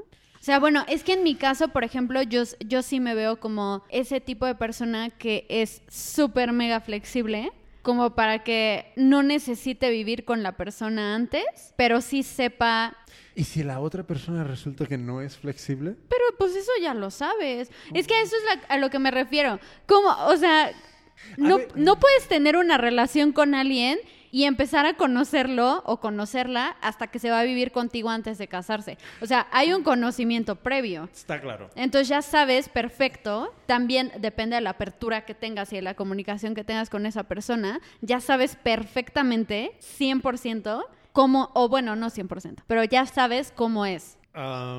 Salvo que sea un magnífico actor y... O sea, no. Pero, pero a lo que me refiero es... O sea, al final de cuentas muchas cosas pueden cambiar después de, de casarte, incluso cuando ya vives con esa persona. O sea, creo que a veces el tema para... de- no sé, porque nunca lo he hecho, pero para quienes viven con sus parejas y luego se casan, creo que también llega un momento de que, wow, o sea, ahora sí ya es en serio. O sea, yo lo he escuchado mucho. Y también he estado, o sea, Supongo que para mí, para mí se siente como demasiado gamble, no sé cómo se dice, eh, como una apuesta demasiado grande, como el de ir de... Es como, me imagino, por ejemplo, un, un- un cofundador de algo. Eh, ha habido eh, plataformas que han intentado un poco, casi un poco como un Tinder, donde intentaban poner en contacto a gente que quería montar cosas para que fuesen cofundadores. No funciona. O sea, es- es- es- siempre son intentos que mueren. Entonces, creo que es... Es que no sé yo si yo me sentiría tan cómodo conociendo a alguien exclusivamente en franjas de tiempo tan reducidas como citas y cosas así. Porque, yo sí soy de ese team. porque al final, ¿cuánto tiempo pasan juntos? Entonces, súper poco, súper poco. Que es súper poco. Al día, si no viven juntos al día, muchos días ni se ven, primero. Si, y si vamos a suponer que durante fines de semana ah, vamos a echarle que hay más roce, hay más interacción durante los fines de semana. Bien, para mí eso es tan poco tiempo y en unas condiciones tan óptimas, tan ideales, tan fucking pastel de película de... Oh, qué Neta, es Yeah. que esa nunca ha sido mi experiencia. Para mí es, no sé, es como... O sea, creo que el tema es que justo no porque no vivas con alguien. Ahora, espera, espera, espera. No estoy diciendo que tengas que vivir con una persona desde el primer momento, ¿eh? Mm, mm. No, pero a lo que me refiero es que, o sea, para, para estas parejas que... de- De Tinder a vivir juntos. Why not? Este, no, pero de todas estas parejas que, que, que igual como, como yo son de la idea de que no, o sea, nos vamos a vivir juntos hasta que nos casemos. No creo necesariamente que las interacciones que tengan previo a eso Ajá. sean como 100% ideales. Ok. O sea, no creo que no creo que esas relaciones sean muestren solamente la perfección de una persona. No, o sea, no creo. Estoy no de sé. acuerdo, estoy de acuerdo. Yo creo que al final estás interactuando con una, una personalidad que vamos a suponer que es que llega a un punto donde ya no puede ocultar cosas. Donde Que ya- lo mismo te puede pasar si vives con, con esa persona. O sea, puede ser un, un o sea, puede ser un psycho y entonces puede tener pues, pues sí, o sea, puedes pensar que es lo mejor, pero luego tiene un momento de craziness y es como de what? O sea, yo creo que en ese tema no hay no hay seguridades. Estás hablando de humanos, o sea, la gente cambia constantemente. Fuck. ¿Tú crees? Yo creo que cuando es, o sea, sí, o sea, no constantemente diario, pero sí Sí, van no- cambiando muchas cosas de ti. Es yo no creo, ¿eh? Yo creo por- que sí. Porque Bueno, pero también ¿cuántos años tienes? 37, ¿30 y what? 7. Bueno, yo tengo 10 años menos. O sea, bueno, no, pero 29. Pero yo veo a la persona que llegó a España, por ejemplo, cuando yo tenía 20. Soy el mismo. Espera, espera, deja matizar. yo soy el mismo, pero me he ido conociendo mejor. Y yo creo que he podido ver cosas que he hecho y que intento hacer cada vez menos súper mal. Ajá. Y otro cacho de cosas que yo he visto que hago bien. Y he podido medio, y a través de, a través de muchas muchos momentos difíciles y otra serie de momentos de incluso de, de ir a ver una, una terapeuta y todo este rollo. Intentar encontrar ese equilibrio donde lo peor de mi personalidad, ser súper consciente de eso y intentar mantenerlo controlado a una medida muchísimo, muchísimo, muchísimo mayor que cuando tenía 20 años. Y las cosas que yo creo que son buenas, intentar realzarlas. Entonces, siento que he llegado un poquito a ese punto. Todos los días es jodido, evidentemente. Pero, porque te- tengo unos extremos muy extremos. Entonces, eh, pero soy el, yo siento que soy el mismo, simplemente como en unas proporciones más saludables para mí y para mi entorno. Entonces, ent- entonces pero esta idea de que soy una persona completamente distinta, o sea, no, o sea, yo sigo pensando igual, sigo queriendo las mismas cosas, sigo, no sé, es que- es que, no sé, es, es- esta idea de que cambiamos. Bueno, es que igual, eh, no sé, pues yo, yo sí hablo mucho como de la experiencia, o sea, pues yo, yo sí puedo decir que he cambiado mucho. Like how? O sea, a ver, comparándome con, con, no sé, mi yo de los 22 años, pues sí, no, no tengo nada que ver. ¿Nada? Sí, no. Hon- honestamente no. No, neta no. O sea, pues sí, no. Igual en algunas cosas, pero, o sea, yo sí, yo sí he cambiado mucho. Pero cambiado no me, no me refiero a que dejes de ser como la persona que eres, sino que probablemente algunas cosas las madures mucho más. O sea, tú ya estás muy encaminado en eso porque ya casi tienes 40 años, pero... Hey. Pero, o sea, siento que yo que estoy en ese camino, como que, ah, pues, te vas moldeando mejor, ¿no? O sea, el chiste es cambiar para bien, no cambiar de que, o sea, un día, un día quiero estar contigo y al otro día ya no. Um, A eso me refiero. ok. No a cambiar desde la raíz. Otro punto que me pareció interesante de esto es el, un poco este tema de perdón. Porque yo creo que esto es un... En la peli fue un, un tema que no se... que sí se tocó, pero que creo que es mucho más grande que lo de lo que un poco le dieron protagonismo. Y es este, es este concepto del perdón. Por ejemplo, ¿por qué Fletcher no perdonó a Emma? Quiero entender. O sea, realmente es una duda. So, ¿Y por qué llegaron a la conclusión de que no estaban hechos para casarse? Quiero entender. hay dos... Yo, yo... Ok. Desde el punto de vista de guion, era la manera más rápida de resolver el problema de Sí, ajá. Sí, vale, ok. Pero si tengo que verlo más de un punto de vista, vamos a suponer que eso es real, yo creo que ahí Fletcher para mí es como señales enormes de inmadurez. Porque primero, si no te puedes reír de ese vídeo donde la Emma estaba en Spring Break haciendo la, loca encima de una barra, What's wrong with you? O sea, it's a fucking joke. A ver, evidentemente, contextualmente, ¿es el peor momento donde ver ese vídeo? Sí, yes. Pero no se iba a reír. Yo me hubiera reído. Bueno, pero, o sea... Porque, la- porque es gracioso. A ver, yo me puedo imaginar y no Pero voy a es el día de su describir. boda. Yo, yo me puedo imaginar 10.000 cosas peores que se podrían haber puesto en esa pantalla que una mujer de X años, veintitantos años, bebiendo borracha y bailando. What the fuck? Y no es como que si ella hubiese puesto ese vídeo ahí. Híjole, Entonces, no sé. para mí es una señal enorme de inmadurez e inflexibilidad y, y también un, un punto muy de, de tú eres mi propiedad. Tú no o sea, debes... que, o sea no- que yo debería de reírme por ver un, un video así. Es que yo de eso no me hubiera reído. Me hubiera dado mucha pena. Ah, no, I thi- ah, yo, yo me hubiera reído. Porque, a ver, primero, contextualmente, ya sabes el pedo que hay. Que es, estas dos mujeres se han estado peleando durante las últimas meses y se han estado haciendo putadas la una a la otra. No te olvides que Emma llegó pareciendo una papa coci- co- cocida de, de- de- de color. O sea que ya sabes que ha habido mucha fricción entre ellas dos. No puedes suponer que esto es algo, una putada de Liv hacia Emma. Sí, pero bueno, Come no, no sé, yo, yo no sé si sería tan cool. Yo me, yo, mira, for a fact, si en toda esa fiesta están mis amigos y mis amigas, a mí me sorprendería que alguien no me hiciera eso algo a mí, simplemente porque es gracioso. Y todos entendemos un poco ese, tenemos ese mismo humor. No, cero. Pero Yo no podría. y a, a mí me haría gracia. Uy, no, a mí no. Entonces yo cuando vi eso con... Pero no, pero, pero ¿por qué como si fuera su propiedad? So, no tiene ningún sentido en, en mi cabeza que yo me refiera, yo me dirija en esa situación a Emma si yo soy Fletcher. Y, y what the fuck am I doing hablándole de, hablándole de esa manera a, un- a, a otra persona? Especialmente la persona con la que te vas a casar en ese momento. Pero what the cuando fuck's le, habla, you? ¿cuándo le habla feo? ¿Cuándo le habló feo? Cuando se- después, de- después de pegarse con la Liv en, en- en el, en el- en el pasillo, se, se levanta Emma, Ajá.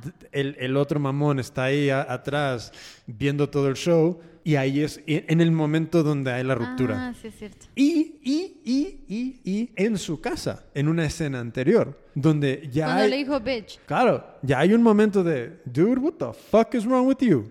Entonces, nadie se debe de hablar de esa manera, nadie, independientemente de lo que suceda. Aunque te, te- au- aunque te encuentres a la persona en worst case scenario, lo peor que te puedas imaginar, no hay razón, no hay motivo.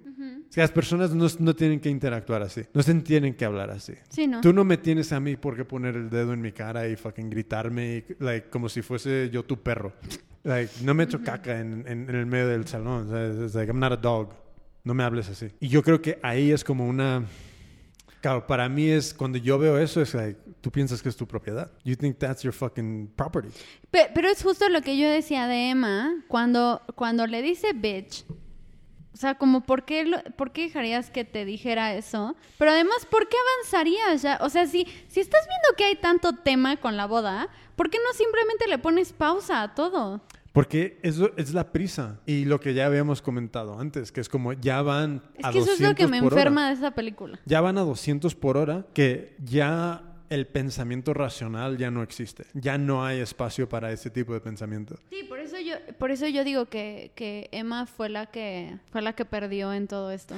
Y, y claro, aquí hay, hay- otro punto. Es como, bueno, lo del perdón es, es algo que lo tocan, pero de, de una manera muy light. Porque lo que hace que... Como aquí hay dos cosas. Cuando tienen la pelea Liv y Emma, hay ese momento donde de claridad, donde ande, porque no me acuerdo quién lo dijo, pero básicamente todo en la vida tiene un precio, todo. Si quieres perder 40 kilos, si quieres eh, ascender a CEO de lo que sea, si quieres correr una ultramaratón, todo tiene un precio, todo. Muchas veces hay cosas que quieres, pero cuando te das cuenta del precio que tú tienes que pagar, y no, no estamos hablando de dinero, pero te das cuenta del precio. Muchas veces es demasiado caro y no lo quieres.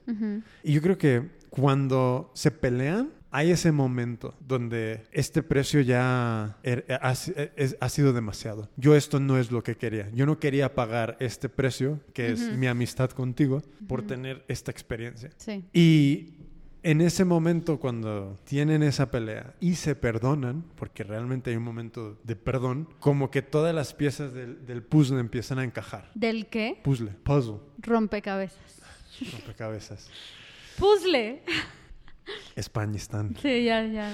Eh, es que llevo viviendo en España los últimos 17 años y llevo en México desde abril. Y, todo ha sido en un noviembre. puzzle.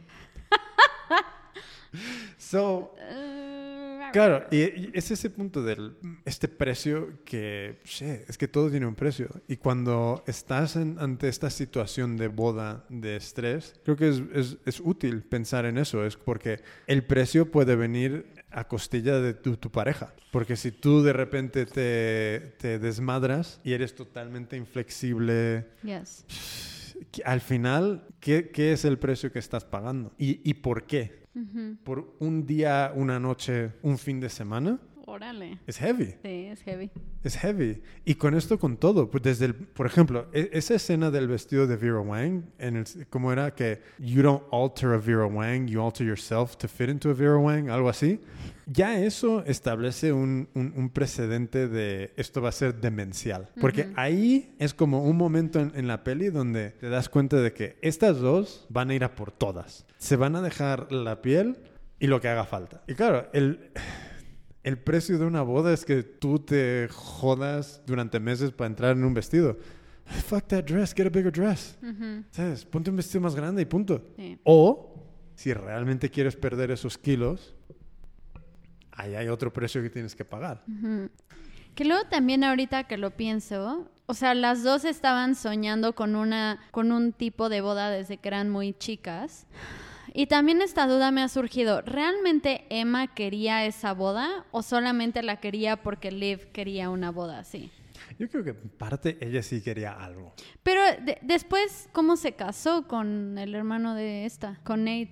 Perdimos la oportunidad de saberlo en Es Bride Wars my- number Ajá, Sí, es que ese es mi punto. O sea, como que yo me quedé con esta sensación de pobre. O sea, era la boda que quería, la echó a perder, pero luego ya no sabes cómo es la boda con el, con el hermano. 2. Yo me imagino que hubiese sido algo muy, mucho más humilde. En plan, fucking chancla en un campground, por, por ahí. Y ¿sabes? luego el bebé. Ya, ya. Ay, hablo de esto y me da más tristeza Emma. Es que... So, Es que no, lo hizo muy mal. Um, es que casarse es jodido.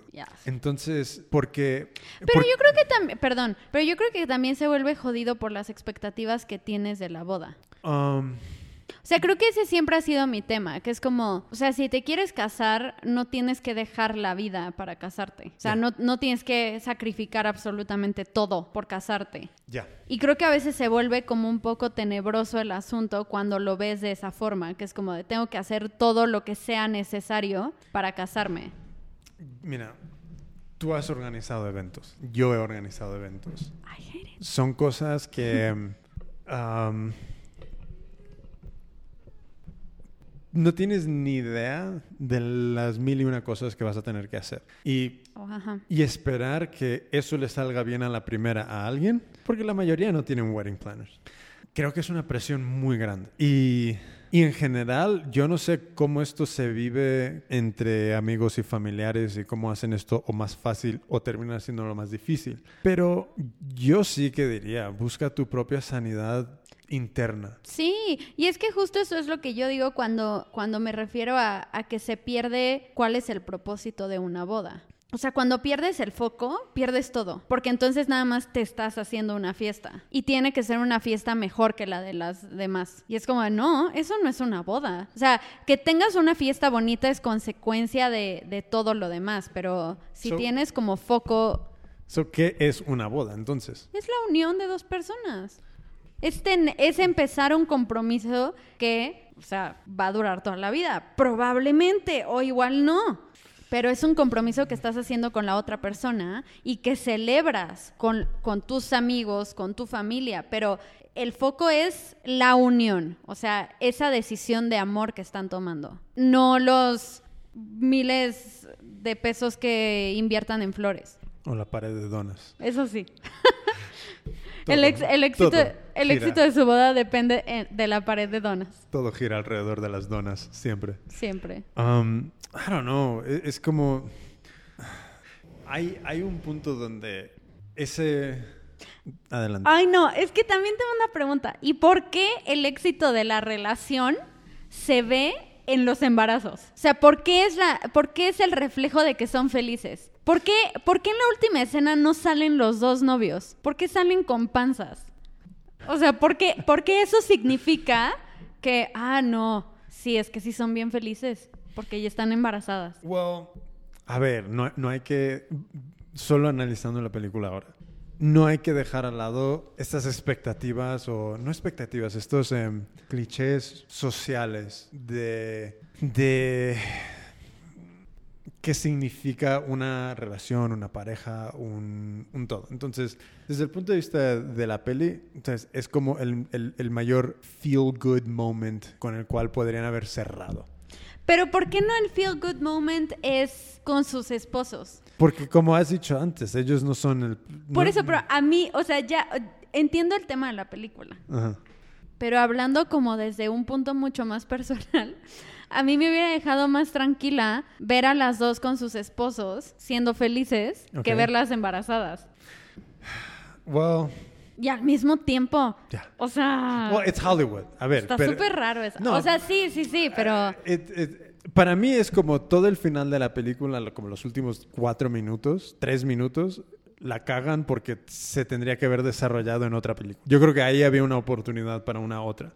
Pero puede ser que no hayan sentido que fuese a tirar tanto Porque yo no sé el éxito que ha tenido esta peli o no. O sea, que no sé si la has visto tú 80 veces y ya está, o si realmente fue como Oscar worthy. I don't think so. No. I don't think so.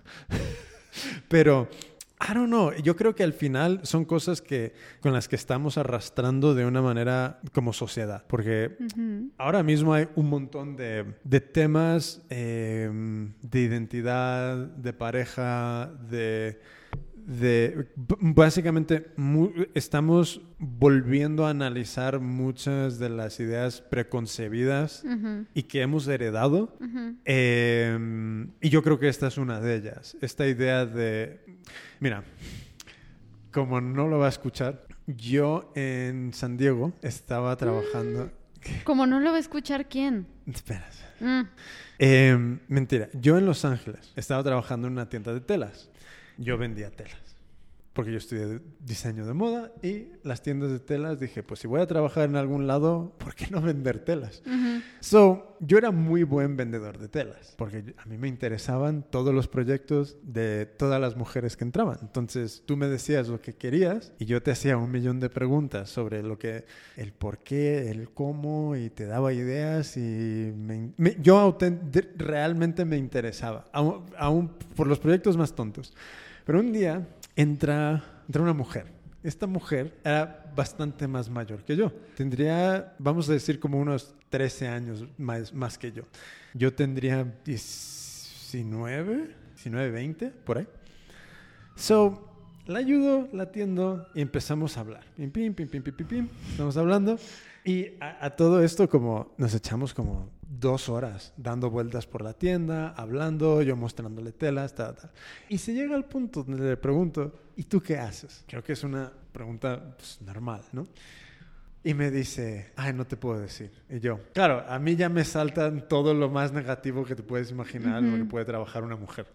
Y, y me dice, no, es que todos los hombres cuando se lo digo se, se intimidan, bla, bla, bla. Y yo le digo, pues, pues ¿qué? What do you do? ¿Qué haces? Ujú. Porque yo ya estaba intrigado. It's like, fuck, what do you do? You kill babies, ¿qué haces? Eh, y, me- y resulta, y me dice, no, es que trabajo como directora de ginecología en fucking, like, UCLA. Y, era, y, y para mí es like, god damn, eso es, eso es impresionante, holy shit. Ujú. Y, y empezamos a hablar, intercambiamos teléfonos, bla, bla, bla. Y a todo esto, seguimos como amigos, esto y el otro. y, y un día, eh, ya años después, años después, eh, cuando yo estaba en, creo que en Barcelona, como que retomamos contacto por Facebook y me dice, me dice, no, es que tengo un, un novio tal y cual y, y- y estamos teniendo un, un problema porque no me puedo quedar embarazada. Y claro, y, y es como, y claro, dentro de su cabeza, con conversaciones que fuimos teniendo y tal, es como, era su obsesión. Like, no le valía que era como la jefa jefasa de fucking UCLA, no le valía que también era la jefa jefasa de, de un hospital en San Diego, no le valía que daba conferencias y talleres por todo el mundo, no le valía nada de eso. Quería ser mamá. Ya. ¡Qué bonito! ¡Qué fucked up! Porque, lo siento, es que no, no, la vida no es lo que procreas. No. La vida es lo que has creado. Y ella había creado muchísimas cosas. Pero dentro de su cabeza y sobre su espalda estaba esta carga de como que mm, nada de eso tenía ningún valor. Pero si era una carga o realmente era una ilusión. No, no, no, no. Esto no lo estaba viviendo como esto es algo que yo quiero porque me hace mucha ilusión. Ah, no, entonces estuvo muy No, no, mal. lo quería, pero al mismo tiempo, cuando... Pero no por las razones correctas. No, pero yo me refiero a... Si tú quieres algo y no puedes, eso debería de ser el punto y el final. Pero a ver, porque una cosa es. Es que ya nos vamos a meter en temas más escabrosos. Pero Para eso estamos, para entretener. ella quería tener un bebé, Yes. pero sí podía tenerlo. No Ella- estaba pudiendo. Ese es el Ah, problema. Físicamente. Yeah. Ah, I get it now. No estaba pudiendo. Sí, Ent- no, ya, bye. Ya, pero este es el tema, es como, y es lo que yo le decía, no, es como, sí, tienes toda la razón. Yo- es como, yo te entiendo. E- Esto es lo que decía ella. Es como, yo te entiendo. Es algo que quieres, pero por X motivos no se puede. Ujú. No, pues Mira ya. tu vida desde el punto de Sí. vista de todo lo que has creado. Sí, 100%. ¿Sabes? Por- y claro, e- era una situación pues triste, ¿sabes? Porque es como, ¿cómo le dices a alguien que no me, no me imagino ni cuánto ganaría al, al año, pero donde todo ya no valía nada. Sí, no. No, sí tienes razón. Y claro, estas son ideas que... Mira, yo con, con- con mi terapeuta hablamos una vez, hicimos una vez un ejercicio que me parece súper útil y que ha, ha sido algo que yo he querido diseñar de una manera más, más, más objetiva para ayudar a otras personas, pero evidentemente no lo voy a hacer. Pero si alguien lo quiere hacer, adelante. Que es, so, todos tenemos dos diccionarios. Hay un diccionario que es el racional real de, Ujú. de, de Webster's o no sé cómo se llamará el que Larus. el Larousse, el- la RAE. La, la RAE. Y por otra parte, tienes un diccionario interno donde todas las palabras se definen bajo Experiencias. ya, ese criterio de- y, de- y esas experiencias de vida que tú has vivido desde los cero años. Y muchas veces las definiciones de esas palabras que tú llevas en tu interior son totalmente, tóxicas. Sí. Son la cosa que te hace más daño del mundo. Sí, totalmente. Entonces, eh, es muy útil sentarte y intentar... mm, y esta es la cosa, es como no sé cuáles son estas palabras más importantes, porque Éxito, por ejemplo. para mí esa fue una de las mías personales. Sí. Y claro, Amor. yo dentro de eso tenía como todo un mundo bastante fucked up que definía esa, esa palabra. Pero claro, yo cuando me siento y digo, pero en realidad, ¿para mí qué es? Ujú. Pues claro, cambia totalmente la definición y cambia mi relación con la palabra y cambia mis expectativas de muchas cosas y se ajusta realmente al- a, lo que a mí me hace feliz. Y Sí. con, volviendo al tema de por qué última escena, embarazos, bla, bla, bla, yo creo que aquí para la audiencia, creo que para muchas personas eso es lo que se les ha impuesto como un siguiente paso exitoso de esta Sí, historia. Muy mal. No, sí está muy mal. Es que lo, a ver, yo entiendo perfecto como todo el tema de la, de, de la película y de Hollywood y, y obviamente no es así como que vayamos a destruir la, la película porque pues, ya sabemos que es ficción, ¿no? Pero mi punto llega cuando esa ficción se convierte en algo sagrado para la gente que lo está viendo. O sea, cuando tú defines tu felicidad a través de lo que ves en la pantalla. Entonces, no me imagino, por ejemplo, como para esta señora, mujer, chava, que tenía tanta ilusión de tener un hijo, lo que para ella significa ver que, en efecto, o sea, no lo estás, no estás cumpliendo con esa escalera del éxito, de la felicidad, porque no estás embarazada. Y en cambio, que seas feliz con tu pareja pasa a segundo plano, porque al parecer lo importante es que te quedes embarazada.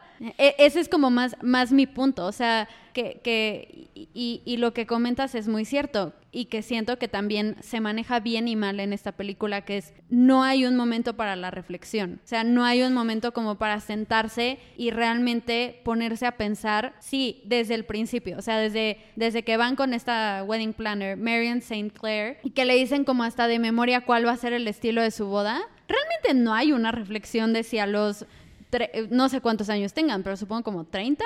Si a los 30 eso es realmente lo que quieres de, de tu boda, no hay una reflexión si esa es la relación que quieres para toda tu vida, no hay una reflexión sobre si realmente estás convencida de que quieres empezar una relación luego, luego después de, de haber tenido un breakup, no hay una reflexión de absolutamente nada más que de lo que, justo como de las experiencias que ya tuvieron y con las que se casaron desde que eh, jugaban a ser novia y novio. Eso a mí me parece preocupante. Está muy cañón. O sea, ya sacándolo de la película, porque entiendo cuál es el propósito dentro de la película. Pero creo que cuando lo sacas y lo ves con, con ese diccionario como racional, frío, eh, que normalmente es el que te da las mejores respuestas, es como de, no manches, o sea, es que está muy cañón. No hay reflexión de nada. No, pero Incluso no hay reflexión de si es el momento para casarse. Porque como lo maneja la, la película, es como, ya, es lo que te toca. ¿Qué más te puede tocar? O sea, en, en- en el, digamos, como en el diálogo de la película, es como, ¿qué más te puede tocar si no te casas ahorita? O sea, como que parece que ahí se acaba tu vida y para darle como ese siguiente push, te tienes que casar. Como para seguir siendo feliz, te tienes que casar. Y luego para seguir siendo feliz, te tienes que embarazar. Y luego, o sea, como que siempre hay algo que te va limitando el, el- el- el ser feliz porque no reflexionas en qué es lo que a ti realmente te hace ser feliz. Voy a decirlo, mm, pero s- 100% que me estoy metiendo en terrenos que desconozco por completo, o sea que denme un poco de margen. que yo ya lo sé. ¿No crees que parte de muchos de estos casos de depresión postparto pueda venir un poquito por este rollo también de, de estas expectativas de, oh shit, ya he hecho esto y ahora qué? Híjole, para ser muy honesta, yo no me metería en esos terrenos porque desconozco No, completamente. no, ya, ya, pero, I mean... No, no, no sé si, no sé si sea como, como, o sea, no sé si lo definiría como lo que sucede en la depresión postparto, pero, o sea, yo creo que sí hay, yo creo que sí ha de haber muchos casos en los que se toma el paso de querer ser mamá o de querer ser papás y luego es como de, ay, creo que no lo pensamos tan bien y luego ese sí es, ese sí puede ser un tema. Ya, eh, es... Pero creo que el problema que tenemos, y aquí hablo como más de mi generación, es que parece que tienes que cumplir con cosas para mantener ese grado de felicidad. Como, como tienes que cumplir con cosas para mantener ese grado de bodas bonitas. Ya, pero también ahora mismo pues se está reivindicando mucho el, el lado contrario de eso. Ah, y Eh, qué bueno. Ya, e- ese, ese punto de mm, no, ¿sabes? No, Bueno, yo cuando tenía 25 años, sí, eh, me acuerdo perfecto, mis amigas de 25 años decían que ya estaban quedadas, o sea, que ya no se iban a casar. no, es que eso es verdad. E- Eso era como, eso era como la vibe. Pero, pero sí te ponía una presión muy fuerte, porque entonces parecía que te tenías que casar antes. Y ahora, y ahora yo sí lo veo de otro modo. Ya es como, o sea, ya lo embracean más, ¿no? Como este rollo de súper empoderadas y mujeres al mando y nadie me dice qué hacer y A ver, yo soy muy a, a favor de esto. O sea, yo, yo estoy muy a favor de todo el movimiento feminista en todas sus vertientes, desde lo más light hasta lo más extremo. Eh, yo no soy feminista, o sea, yo soy like todo el mundo se tiene- Machista. no, yo soy todo el mundo se tiene que tratar bien y punto. O sea, don't be an asshole. Pero yo sí entiendo mucho ese, ese, ese swing, ¿cómo se dice swing? Ese, columpio. no, Ese del péndulo, ese, vaivén. Sí, supongo. Es swing. Swing. ¿Qué es ese swing? Ajá. Ya. Que ese péndulo vaya ahora hasta ese otro extremo. Porque realmente yo creo que hemos vivi- estamos y hemos vivido durante muchísimos años bajo unas ideas preconcebidas y heredadas de, de, de, de poca sanidad, vamos a decirlo así. Tanto, tanto para mujeres y para hombres. Yes, 100%. Para ambos lados. Y, y claro, yo creo que eso ha generado muchas relaciones súper tóxicas, muchas relaciones donde ninguno de los dos entienden quiénes son, ni qué son, ni... Y simplemente es como ir en automático. Ay, sí, ya sé. He, encon- he encontrado a esta otra persona, esta otra persona está dispuesta a casarse conmigo, pues me caso, pues me esto, pues me esto, pues me esto. Ay, qué triste. Ya, ya, ya, totalmente. Y mm, entonces yo apoyo mucho este, estos, todos estos movimientos de, realmente es movimientos fuck you. Hay veces que se expresan de una manera menos que ideal, pero entiendo que también estos procesos tienen que pasar por esos momentos. Sí. Um, claro, esta peli yo creo que también es un poco una expresión de eso, que es, hay muchos momentos de donde es como, ok, esto es como se debería de, de actuar, reconocer qué es lo importante, reconocer que hay cosas que son prioritarias como la amistad con tu amiga, bla, bla, bla, pero también propaga otras ideas que dices, a ver, esto es muy, muy tonto. Sí. Ahora, también, por ejemplo, esta película ya tiene 10 años. Sería interesante como qué pasaría en 2019 con esta misma historia, o sea, cómo, cómo se desarrollaría, porque eh, yo, yo creo que ahí yo creo que ahí se rompería la película. Tengo una pregunta. Vamos a suponer que tú y yo tenemos que escribir esta película. No, se acaba el minuto 2. Claro, Sí, por Es, eso. es que no hay, no hay, eh, ¿sabes? no hay conflicto, Sí, no, no hay conflicto. sino es más bien, ah, es el mismo día, pues ¿qué tal si yo me espero? Vale. Done. Done. The end. No, pero yo, yo creo que de- incluso dentro de la misma película, ¿Tú crees que hay oportunidad de volver a, escri- de volver a, a rehacer esta película con valores más contemporáneos? sí. ¿Cuál- la- qué es, qué- cómo, lo- ¿Cómo la ves desarrollándose? Escríbeme una película ahora. Es que eh, no la veo como una... eh, no, es que estoy pensando como en la base de la misma película. Okay. O sea, creo, creo que sería como interesante, por ejemplo, la respuesta de Emma a los desplantes de su, de su novio, ¿no? O sea, ¿cómo contestaría eso? Es como de, dude, shh. O sea, don't, don't talk to me like sí, that. o sea, que, ¿en, qué, ¿en qué mundo estamos? ¿Cuándo, ¿cuándo se normalizó Hay, esto? hay, un, hay, una, hay una pareja en, en Instagram que, que de vez en cuando les sigo, off and on, porque hay veces que sí, que, se- que es como... Pero bueno, pero ella en algún... Básicamente ellos hacen muchos eh, como skits, como pequeños sketches de fricción entre pareja. Ah, ya, ajá. Pero hay algunos que son como muy agresivos, pero sabes que es un juego y sabes que... Y muchas veces él termina perdiendo, o sea que hay un... e- Siento yo que hay un equilibrio sano dentro de, de lo que hacen, pero evidentemente no es para todas las audiencias. Pero hay un punto, y, es- y esto va a, a lo que estabas comentando, hay, hay una frase que ella ha dicho bastantes veces que es talk to me nice, que me gusta. Es porque realmente yo me imagino a Emma diciéndole al Fletcher, calm down, talk to me nice. Y en general creo que eso es lo que falta, ¿sabes? En, en muchas situaciones. Que lo curioso dentro de eso es, más que el papel de ella, ¿cómo cambiaría el papel de él? Ujú. O sea, ¿cómo se, se Sí. actualizaría ese papel? Porque yo creo que puede hacer una peli muy graciosa desde el punto de vista donde... O una peli muy violenta. Que no, se calla. What the fuck? Totalmente. Violencia a tope. Violencia a tope. Eh, Bloody Bride Wars. Pero... No, pero es como si él es más una persona con un equilibrio y, un, y, bien internamente, ¿cómo intenta ayudarla? Porque también a lo largo de todo esto hay muy pocos intentos de ayuda hacia la otra persona. De, y, y, claro, también es que este es el problema. ¿Cómo escribes una peli de estas eh, sin dejar mal a alguien? Porque tú qué hubieras hecho? O sea, si tienes una Emma en tu vida, ¿una Emma? Sí, una Emma en tu vida y ves que, o sea, se está perdiendo cañón, ¿qué haces? So, No hay boda. Yo, yo creo que aquí hay un problema, que es suponer que puedes hacer algo. No, no, pero... sea, Entonces, yo lo que haría es intentar simplemente reflejarle de manera objetiva lo que está sucediendo. o sea, te casarías con ella. Well, yeah, I mean, yo no creo que esto sea motivo de que digas, oh my God. Es que ese es mi punto. ¿Por qué se separan entonces? Wow, porque se- yo creo que se, se, se rompió algo importante, que es, una cosa es que yo te acompañe en tus neuras y tus locuras. Como para ella es organizar esto, tener, tener la boda donde quiere, como la quiere, gastarse todo el dinero que no tiene. Yo me, sí que me veo capaz como persona acompañarte en eso. Like, incluso si tú te quieres meter en una deuda, I might even do that with you. Maybe. Pues has- hasta ese punto. Pero, claro, lo que no puedes hacer es faltarte el respeto el Ah, uno al bueno, otro. sí. Ay, se me fue esa parte bien importante. ¿Sabes? No, sí. Pero, claro. sí, nunca dejen que les digan bitch. Ni nada. No, a ver, fuck, es que son...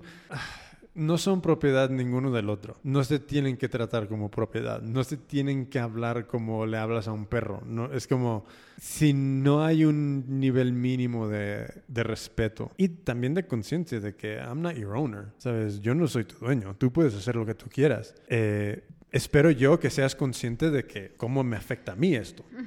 ¿Sabes? Pero si tú dices, yo quiero fucking sillas que van a costar tres meses de mi sueldo, pues no sé, por- podríamos hablarlo. like, maybe se puede hacer otro uso de ese dinero.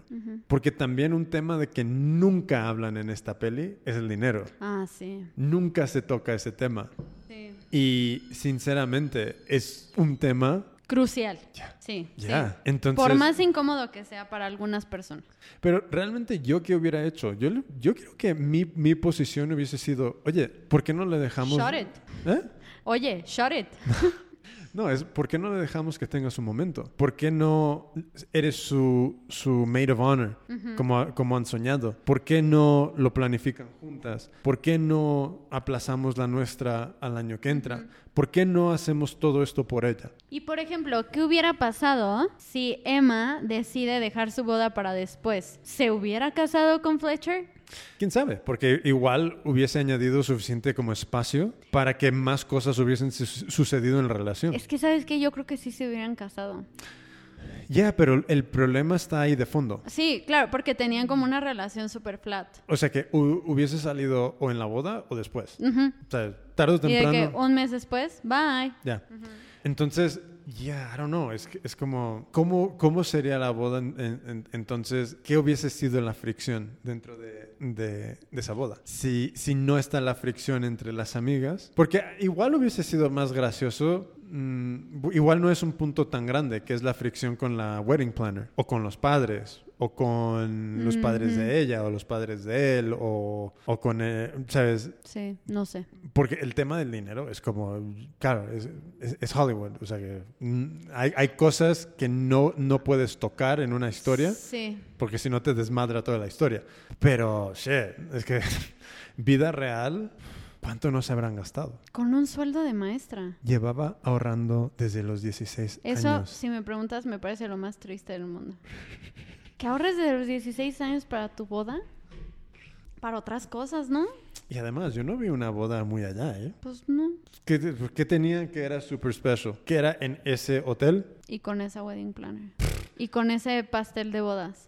Que a mí sí se me antojaba caño. Siempre que escucho los sabores del pastel, uy, estoy aquí deshaciendo. Mm, ¿De se qué me era? antoja mucho. Uno era de. No sé, pero hay uno que prueba, no sé si es Liv, que tiene como crema de limón con chocolate blanco o algo así. Uf, uf. So, em, vamos resumiendo. Bueno, bye. Um, es curioso porque me ha gustado verla. Es buenísimo. Mm, No iría tan lejos, pero No es mala. no es mala. Um, yo creo que para su género es buena. Sí, para su género es buena. Eso sí, la producción, súper chula. eh, creo que tiene como una velocidad la peli totalmente muy buena. Como que nunca te encuentras en momentos de... Pero bueno, so, mi le- con lo que yo me quedo es, sé flexible. Sé flexible. Todo lo que tú quieres puede ser que lo consigas, pero no de la manera que te Ujú. imaginas. So, Sí. sé flexible, prioriza pareja, amigos, amigas, encima de todo, porque al final del día la boda va a ser terminar siendo una memoria. Sí, Pero esta gente te, te va a acompañar durante mucho tiempo. So, fuck, es más importante. sí. Entonces, para mí es eso, es la flexibilidad. Like, be flexible.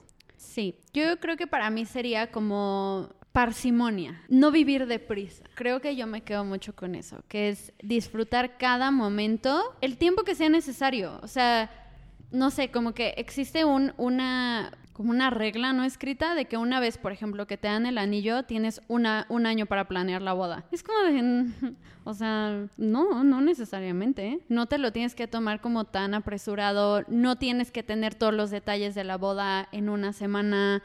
No te tienes que hacer bolas, no te tienes que estresar. O sea, el chiste, yo creo que para mí es, si no estás disfrutando el proceso desde el compromiso y toda la boda, quiere decir que algo estás haciendo mal. O sea, ¿por qué un día que es tan importante tendría que empezar como mal? O sea, desde, desde las primeras fases, digamos.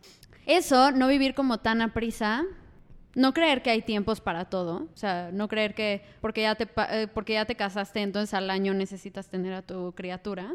Eh, o sea, no, no, no funciona así. Bueno, yo, esto es, estas son opiniones personales, o sea, cada quien decidirá lo que quiera hacer. Y si así lo desea la gente, que es como de, no, yo quiero tener un hijo luego, luego es como de, ah, que sea como decisión absoluta y razonada y todo, ¿no? Pero no porque alguien más lo dicte, a eso me refiero.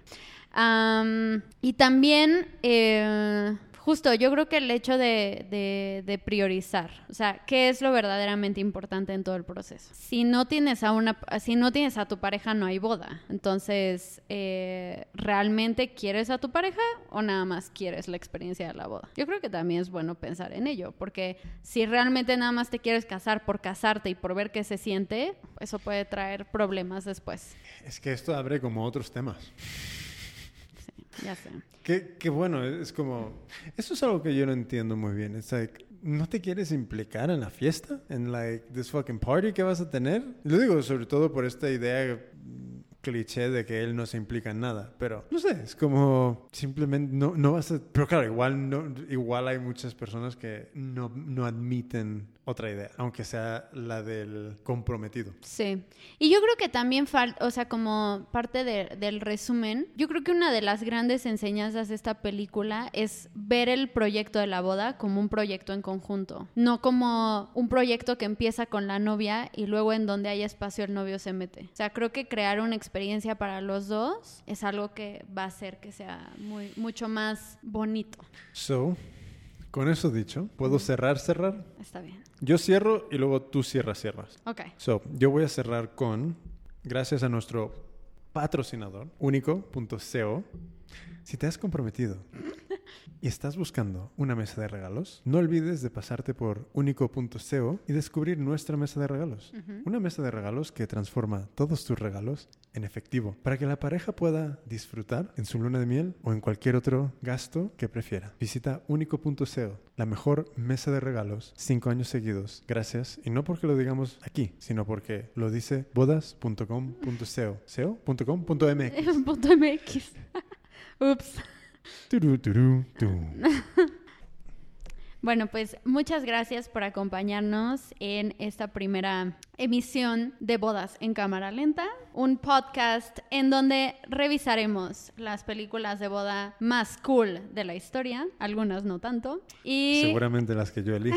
no serán las cool, y, y eh, donde también hablaremos de temas de lecciones de vida, temas del amor, de las relaciones en pareja, del matrimonio, de cómo hacer bodas bonitas, de todo, a través de las películas de la escuela de Hollywood. Muchas gracias por acompañarnos. Melissa Lara, Jimmy Flores, muchas gracias por acompañarme. muchas gracias. Y nos vemos en la próxima, cuando nos veamos.